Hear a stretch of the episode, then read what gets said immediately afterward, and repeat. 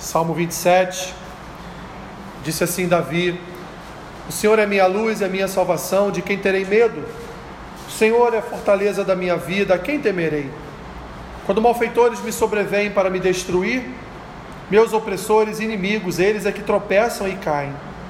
Ainda que um exército se acampe contra mim, não se atemorizará o meu coração, e se estourar contra mim a guerra, ainda assim terei confiança.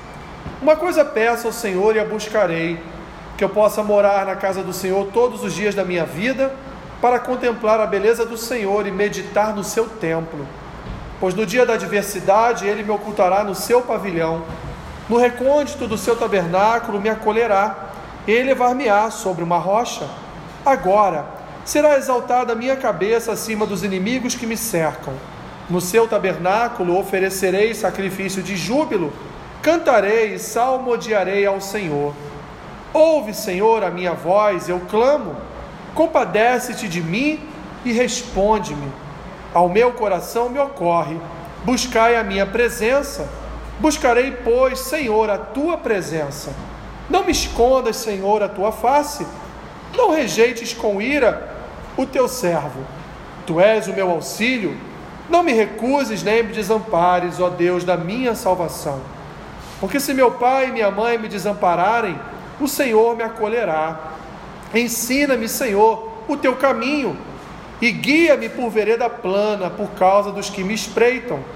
Não me deixes à vontade dos meus adversários, pois contra mim se levantam falsas testemunhas e os que só respiram crueldade. Eu creio que verei a bondade do Senhor na terra dos viventes. Espera pelo Senhor, tem bom ânimo e fortifique-se o teu coração. Espera, pois, pelo Senhor. Pai, obrigado por tua palavra, Senhor. Embora seja uma breve reflexão, que o teu Espírito venha falar ao coração da tua igreja nesta noite, para a honra, para a glória e para o louvor do teu nome. Assim eu oro em nome de Jesus. Amém. Podem sentar, meus irmãos nós podemos observar que os salmos de Davi são salmos recorrentes dentro de um mesmo assunto. Por muitas vezes, quase todas as vezes, aliás, que Davi em algum momento sentou e escreveu um salmo ou, ou ele é, declarou um poema que depois se transformou num salmo, foi sempre com a perspectiva de demonstrar, em primeiro lugar, que ele confiava em Deus, porque ele queria também, já no período de rei, ele queria também demonstrar para o povo que ele era um rei que confiava em Deus, que ele era um rei que não, não tinha medo dos deuses pagãos, ele era um rei que não observava a força dos seus adversários, embora em diversos salmos ele expresse que seus adversários eram fortes, mas ele sempre coloca em primeiro lugar a confiança no Senhor. Então, os salmos de Davi são recorrentes no sentido dele sempre estar independente do que ele está passando, ele sempre coloca em primeiro lugar a sua confiança em Deus. Eles são recorrentes também, meus irmãos, porque em quase todos os salmos de Davi, Davi sempre traz a observação de que há um inimigo, há um adversário que quer ceifar a vida dele. Davi está sempre diante de Deus, buscando no Senhor, através da sua confiança em Deus, o socorro para alguma situação de tribulação, para algum problema que ele esteja atravessando. E Davi, meus irmãos, nós conhecemos bem a história de Davi, tanto quando ele não era rei, como quando depois ele se tornou um rei. E sabemos quantas foram as aventuras pelas quais Davi passou, não só no sentido de se aventurar e ganhar batalhas, ganhar, vencer guerras, mas também no sentido de ser afrontado, de ser ali também perseguido e quase morto por, por adversários que lutavam e empenhavam a sua vida em destruir o nome destruir é, a força que Davi já havia conquistado em Israel, como, em primeiro lugar, como um general, como um servo de Deus e depois como um rei.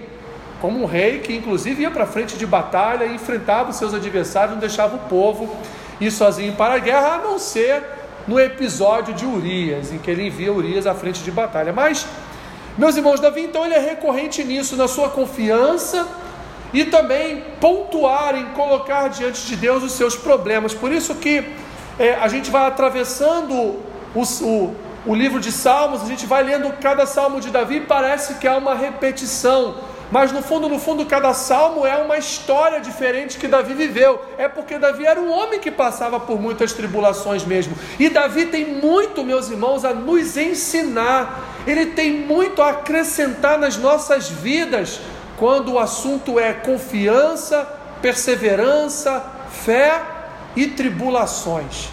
O homem atribulado, o homem cercado de problemas. E nós, Podemos então olhar para os Salmos de Davi e aprender com ele, meus irmãos, em primeiro lugar, aprender com Davi a confiar em Deus.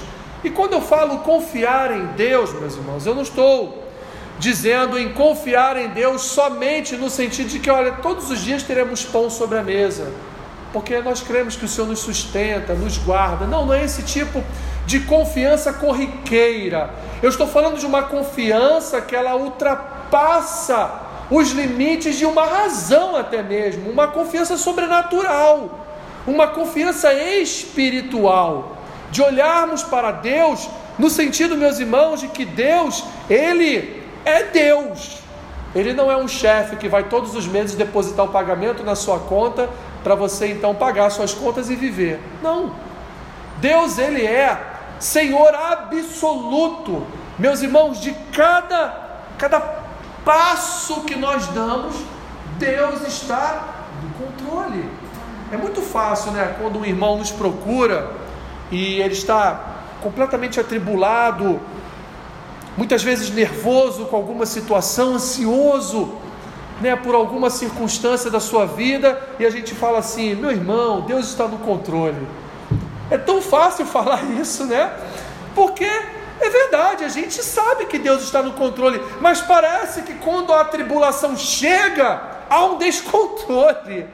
A gente tem a sensação de que, caramba, Deus está no controle mesmo não está? Porque o que eu estou passando está tão difícil, está tão complicado de dar um passo né, de cada vez, um passo após outro, que há uma sensação, e aí que está falando, meus irmãos, é a nossa razão é a nossa humanidade, é a nossa natureza Está dizendo para nós: olha, se você pensa que Deus está no controle assim, olha, Deus não está tão no controle assim, não. Mas, meus irmãos, quando a gente olha para Davi, eu tenho certeza aqui que ninguém nunca teve 10 mil homens perseguindo você. Já teve? Alguém aqui já teve 10 mil homens te perseguindo? Mil? Cem? Quinze? não! Quando a gente tem um, a gente já se desespera. Imagina Davi com exércitos de milhares querendo acabar com ele, querendo destruí-lo. Imagina Davi sendo perseguido por aquele a quem ele chamava de pai, né? Sendo perseguido por Saul, seu amigo, seu pai, seu rei. E não era fácil, meus irmãos, ser perseguido por um rei. Um rei que tinha toda uma nação em suas mãos, todo o exército em suas mãos, e Davi tinha lá meia dúzia de mercenários que andavam com ele, eram fiéis a ele, morreriam por ele, mas eram homens despreparados. Eram homens, inclusive, que não entendiam essa relação de Davi com Deus. Eram homens que diziam para ele: Olha, Deus mais uma vez colocou Saul em tuas mãos, mate-o. E ele: Não, não vou matar o ungido do Senhor. Então nós precisamos meus irmãos, de fato, entender que é fácil mesmo dizer, meu irmão, fica da paz, Deus está no controle, mas quando nós estamos dentro da tribulação do que o irmão está passando, parece que tudo está dentro de um descontrole. É aí que entra essa confiança de Davi. Que não é qualquer confiança, é a confiança sobrenatural é a confiança que para esse mundo é uma confiança irracional. É uma confiança incompreensível. É uma confiança de loucos. Mas olha o que, que Paulo disse, né? Que a palavra de Deus para os que estão fora é uma palavra de loucura. Mas para os que estão dentro, para os que, for, os que foram enxertados na videira, para aqueles que conhecem as Escrituras, é o poder de Deus revelado. Então é nesse poder que nós fiamos a nossa vida, é nesse poder que nós confiamos. Quando a tribulação vem, meus irmãos, sim, vem também a desconfiança, mas é aí que entra aquele que habita em nós, é aí que entra a palavra de esperança. É aí que entra até mesmo a frase, a famosa frase, meu irmão, Deus está no controle, porque também essa frase, essa palavra traz a nós, traz a nossa memória que de fato Deus ele tem o controle sobre todas as coisas. E por pior que aquela situação esteja, por maiores que sejam as ondas do mar ali sobre as nossas vidas, querendo nos afogar, querendo nos afundar, ainda assim, meus irmãos, haverá um momento em que uma só palavra fará com que o mar volte à calmaria. Uma só palavra do nosso Senhor, ou até mesmo o seu próprio andar sobre as águas, vai nos resgatar de todo o temporal. Essa confiança, meus irmãos, que Davi tinha na providência de Deus, sim, ela não é fácil. Ela é conquistada, meus irmãos, com luta. Ela cresce no nosso coração em meio a batalhas, com os nossos joelhos no chão, com jejuns por nossa vida espiritual com o negar das tentações, com o fugir da presença do mal.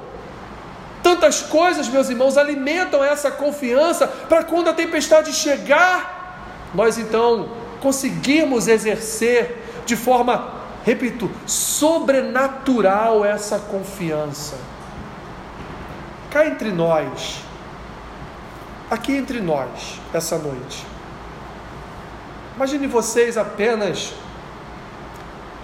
Acabou o culto, você sai da igreja e tem 300 homens na esquina te esperando, cada um com um fuzil na mão para ceifar a tua vida. Era o que acontecia com Davi, meus irmãos. Evidentemente, num contexto do tempo de Davi, com lanças, com espadas, né, com escudos para se defenderem, mas no nosso tempo, nos tempos atuais, com fuzil na mão. Imaginem isso. Imagina então você chega ali naquele portão, olha para aqueles 300 homens, 300 não é muito, 30. Vamos baixar aí a pedida, 30. O que você vai pensar? Poxa, acabei de sair de um culto, fui abençoado, orei, entreguei minha vida novamente a Cristo, como eu sempre faço em todo culto, meu coração é dele, pertence a ele. Mas, Senhor, tem 30 homens ali me esperando com um fuzil, e agora? Como eu brinquei com vocês semana passada, né? a teologia do Chapolin, e agora quem poderá me defender? Mas Davi, Davi, meus irmãos, olhava para esses homens, Davi não olhava para o que eles tinham em suas mãos, Davi não olhava para o tamanho desses homens, Davi não olhava qual era a nação que eles representavam, Davi nunca olhava para a circunstância, Davi olhava para quem defendia. E essa é uma grande diferença na vida de Davi. Davi não se deixava abater por, pelas situações da sua vida. Davi se entristecia, Davi chorava, mas Davi, meus irmãos, não se deixava vencer pelas aparências. Davi, ele exercia esse ministério da confiança em Deus. Ele deixava de lado o que o cercava e só olhava para o alto, ele só, só olhava, ele só olhava para quem iria defendê-lo.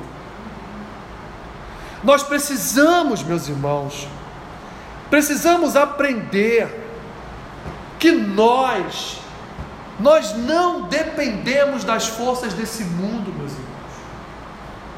Nós não dependemos de governos.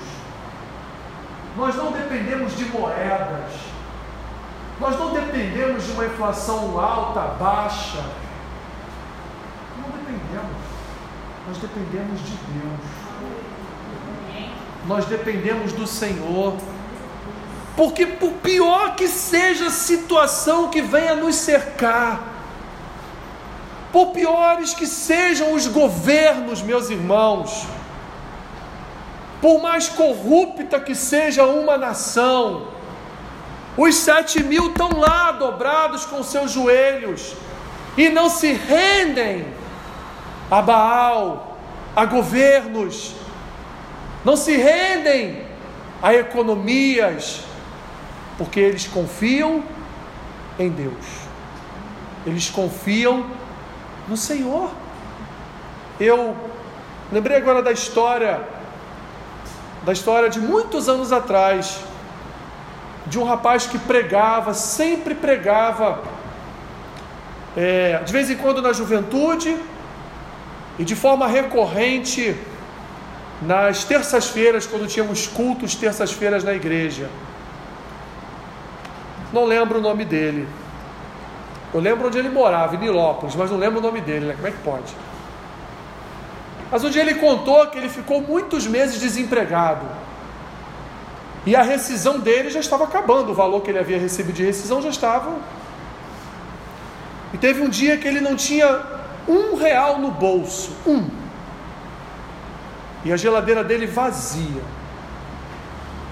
E agora, Senhor, minha mulher, meu filho precisam comer. E era um tempo, meus irmãos, que não tinha essa facilidade dos cartões de crédito. Para você tirar um cartão de crédito, você precisava ser quase rei, né? Porque a avaliação era tão grande. Hoje em dia, você tira o cartão de crédito na esquina ali. Você recebe um WhatsApp pelo WhatsApp, você tira o cartão de crédito. Aliás, tira até cartão de crédito no seu nome sem você saber. Né? Mas naquele tempo não era assim.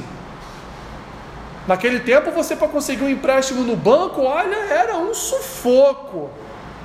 Se tivesse uma vírgula entre o teu nome e sobrenome, você não conseguia. Era incrível. Né? Hoje, como eu disse, pegam o empréstimo no seu nome. Ainda gastam tudo e não te dão nada, né? Nessa noite, meus irmãos, a sua campainha tocou. Tocou a campainha no seu apartamento. Aquele homem falou para sua esposa: Estava esperando alguém? Não. Ele olhou pelo olho mágico, era o seu vizinho. Umas bolsas no chão. Ué. Ele abriu a porta. Pois não, Fulano. O Fulano já estava em prantos na porta da casa dele, do apartamento dele. Ele falou: Ô Fulano, eu fui fazer umas compras de mês, como eu faço todos os meses para minha casa. E lá no mercado Deus falou comigo assim: faz uma outra compra também do fulano. E ele pensou na hora: ô, oh, sai para lá a carne, né? Isso é carne, né? É minha carne que está falando, sai fora. Como, é, como assim? E ele continuou as compras dele, mas ele foi tão incomodado que ele falou para a mulher dele: pega um outro carrinho. Que isso, tá maluco? A gente vai comprar tanta coisa assim. Não, não, pega outro carrinho. Nós vamos fazer uma outra compra. E ele explicou na hora a mulher dele o que estava acontecendo. A mulher dele falou: Não, compra sim, é Deus está falando, vamos comprar. A gente pode, a gente pode então comprar. Comprou. E naquela noite, meus irmãos, que ele não tinha absolutamente nada para comer, ele recebeu um presente de Deus na sua porta através de um anjo do Senhor. Mas antes disso, quando ele abriu a sua geladeira que só tinha água, ele falou: Senhor, ele orou e confiou. Senhor, o Senhor um dia transformou num casamento água em vinho e não deixou que os noivos passassem vergonha sem vinho para dar para todos. O Senhor também não permita que eu passe vergonha, não para os meus vizinhos, mas eu passe vergonha diante de Satanás, porque o Senhor sabe que eu sou teu servo. Que eu não seja envergonhado por Satanás e não tenha o que dar de comer para minha família. E algumas horas depois, a campainha tocou. Confiança, meus irmãos. Confiança em uma obra sobrenatural. É o que Davi possuía. Senhor, eu não posso contra aqueles adversários, eles são mais fortes do que eu. Quantos salmos Davi fala isso? Vários. Mas Davi confiava em Deus. Davi confiava na bondade de Deus. Davi confiava na piedade de Deus. Davi confiava na misericórdia de Deus. E Davi não era um homem que se auto-enganava, porque ele se colocava diante de Deus despido. Ele dizia: Senhor, eu sei que eu sou pecador. Ele vai chegar a dizer num salmo: Olha, não afaste de mim o seu espírito. Eu sei que eu sou pó. Eu sei que para esse mundo eu não valho absolutamente nada. Mas eu sei que para o Senhor eu tenho valor. Porque eu ainda no ventre da minha mãe, ainda ali informe, o Senhor foi me tecendo, me formando. Desde antes de todas as coisas existirem, o Senhor já tinha seus propósitos estabelecidos para a minha vida. Isso é lindo, meus irmãos. Quando a gente então pega a famosa frase Deus está no controle, meu irmão, minha irmã, e a gente começa a pensar que controle é esse do Senhor? É o controle oriundo de um Deus bom, misericordioso, um Deus que não permite a afronta do adversário contra seus filhos, um Deus que diz aqui, ele mesmo diz: Senhor, ainda que meu pai e minha mãe me desamparem, o Senhor jamais irá me desamparar. O profeta vai dizer, inclusive, ainda que minha mãe abandone, o Senhor nunca jamais me abandonará, porque o Senhor já escreveu o meu nome na palma da sua mão. Quando você não quer esquecer um recado, o que você faz ali quando você não tem um papel, né? Você escreve lá na palma da mão aquele número de telefone, né? Ou aquele e-mail, ou aquele valor, e você chega em casa, olha, está lá ainda escrito, né? Deus tem o teu nome na palma da mão dele. E não é com esse tinteiro que nós temos aqui, é com o sangue do Cordeiro. Ainda que o pai ou a mãe desampare o seu filho, Deus já escreveu a vida desse filho lá com o sangue do Cordeiro no livro da vida eterna.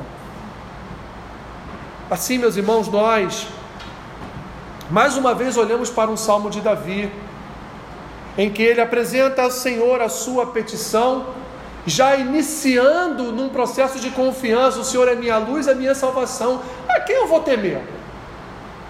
Eu vou temer de quem? Ai, olha, olha só o que aconteceu, a gasolina, o litro está a 32 reais. Não está, né? Mas eu sei disso. É só uma metáfora. Mas, meus irmãos, anda a pé. Deus não te deu duas pernas? Anda de bicicleta. Você não tem uma bicicleta em casa? Ande de bicicleta. Sempre teremos uma alternativa que o Senhor nos apresentará para qualquer tipo de problema, como ele fazia com Davi. Repito, meus irmãos, isso é um processo, confiança sobrenatural é um processo diário que tem que ser trabalhado, aprendido, estudado em nossas vidas pessoais com Deus. Porque quando o problema chega, nós estamos preparados para enfrentá-lo. Porque nós não olharemos para quem está ao nosso redor, mas nós olharemos para aquele que controla quem está ao nosso redor. Para aquele que controla todas as coisas. Sabe por quê, meus irmãos? Porque a oração de Davi tem que ser a nossa oração. Nós cremos que veremos a bondade do Senhor na terra dos viventes. Nós cremos. Nós precisamos crer que nós veremos a nossa casa salva, que nós veremos amigos próximos salvos, que Deus vai usar a nossa vida para a glória dEle, que Deus vai usar a nossa boca, não para palavras frívolas, mas vai usar a nossa boca para abençoar, para ser uma fonte de graça Deus vai nos conduzir em nossas orações a colocar diante dele aquilo que de fato interessa e importa. Nós veremos a bondade do Senhor. E meus irmãos, eu vou além. Ainda que nós venhamos a fechar os nossos olhos e não ver a, essa bondade, não ver a salvação do Senhor na nossa casa, ainda assim nós morreremos em confiança de que a bondade do Senhor há de se manifestar, mesmo depois que fechemos os nossos olhos. Porque já foi assim com tantos homens de Deus. Ainda que eu esteja moribundo, numa cama, enfermo, à beira da morte, eu terei confiança de que a salvação do Senhor chegará para toda a minha casa. Eu não posso morrer sem confiança. Confiança num Deus que é bom, meus irmãos. Um Deus que atribui a nós a condição de filhos. Davi então vai se utilizar de uma palavra que anos depois, nosso Senhor e Redentor também se utiliza dela. Bom ânimo. Meus irmãos, ânimo é tudo na vida. Ânimo é o melhor rivotril que alguém pode tomar. Ânimo é o melhor remédio que alguém pode tomar. Pior coisa do mundo é o desânimo. Desânimo ele destrói vidas. E o que que Jesus nos disse? Assim como Davi aqui no último versículo disse: Olha, espera pelo Senhor, tem o que? Tem bom ânimo. E o bom ânimo vai fazer o que? Vai fortificar o teu coração e vai fazer você continuar a esperar no Senhor. Jesus vai dizer também que no mundo nós teríamos aflições. E essa ligação essa ligação de um DNA sanguíneo, sim, com Davi, mas uma ligação também de DNA espiritual que Jesus tinha com Davi. Essa ligação, meus irmãos, que ele tinha com Davi, ele vai sim se utilizar também dessa expressão: tem de bom ânimo. Só que agora ele não vai dizer, tem de bom ânimo, espera, pois, pelo Senhor. Ele não vai dizer isso, ele vai dizer, tem de bom ânimo, porque eu venci o mundo. Davi dá a nós uma palavra de esperança, de aguardar a resposta de Deus, mas Davi nos dá a certeza de que a resposta, Jesus nos dá a certeza de que a resposta virá, porque ele diz: Eu venci o mundo. Então, na minha vida, na minha obra, na minha morte, na minha ressurreição, vocês também são mais do que vencedores uma conjugação de expressões e de palavras, meus irmãos, que no final das contas nos leva de fato a esperar e ter a certeza de que a espera não será em vão, mas que a resposta chegará em forma de vitória. Não é triunfalismo, meus irmãos, é Bíblia. A Bíblia é o livro que conduz o povo de Deus a vitórias. A Bíblia é o livro que nos dá a certeza da vitória. A Bíblia é um livro que conta para nós aquilo que Jesus falou sobre vitória. Tem de bom ânimo, eu venci o mundo e, portanto, a minha igreja também vencerá o mundo. As tribulações, os momentos de desespero, de desconfiança, Deus está no controle. Ele é soberano. Ele é um Deus de providência. Ele é Senhor que não desampara os seus escolhidos, Ele não desampara o seu povo. Ainda que um exército se levante e acampe diante de nós, o Senhor nos dará vitória. O Senhor nos conduzirá à vitória. E todas as vezes, meus irmãos, que nós nos assentamos à mesa com o general, nos assentamos à mesa com o rei, o rei que há de ungir a nossa cabeça para a vitória sobre os nossos adversários. Nós nos lembramos, meus irmãos, de que precisamos confiar em Deus.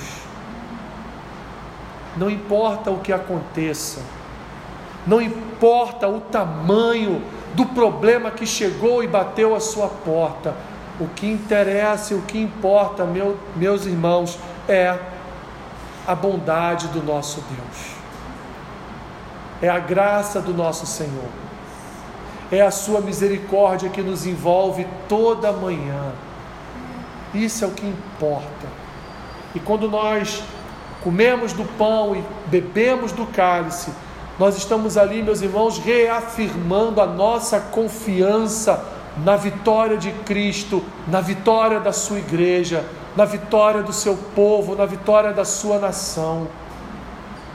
Ainda ainda que sejamos perseguidos, ainda que venhamos a perecer na mão dos nossos adversários pelo nome de Cristo, ainda assim nós somos mais do que vencedores, porque a causa de Cristo sempre vence, sempre prevalece.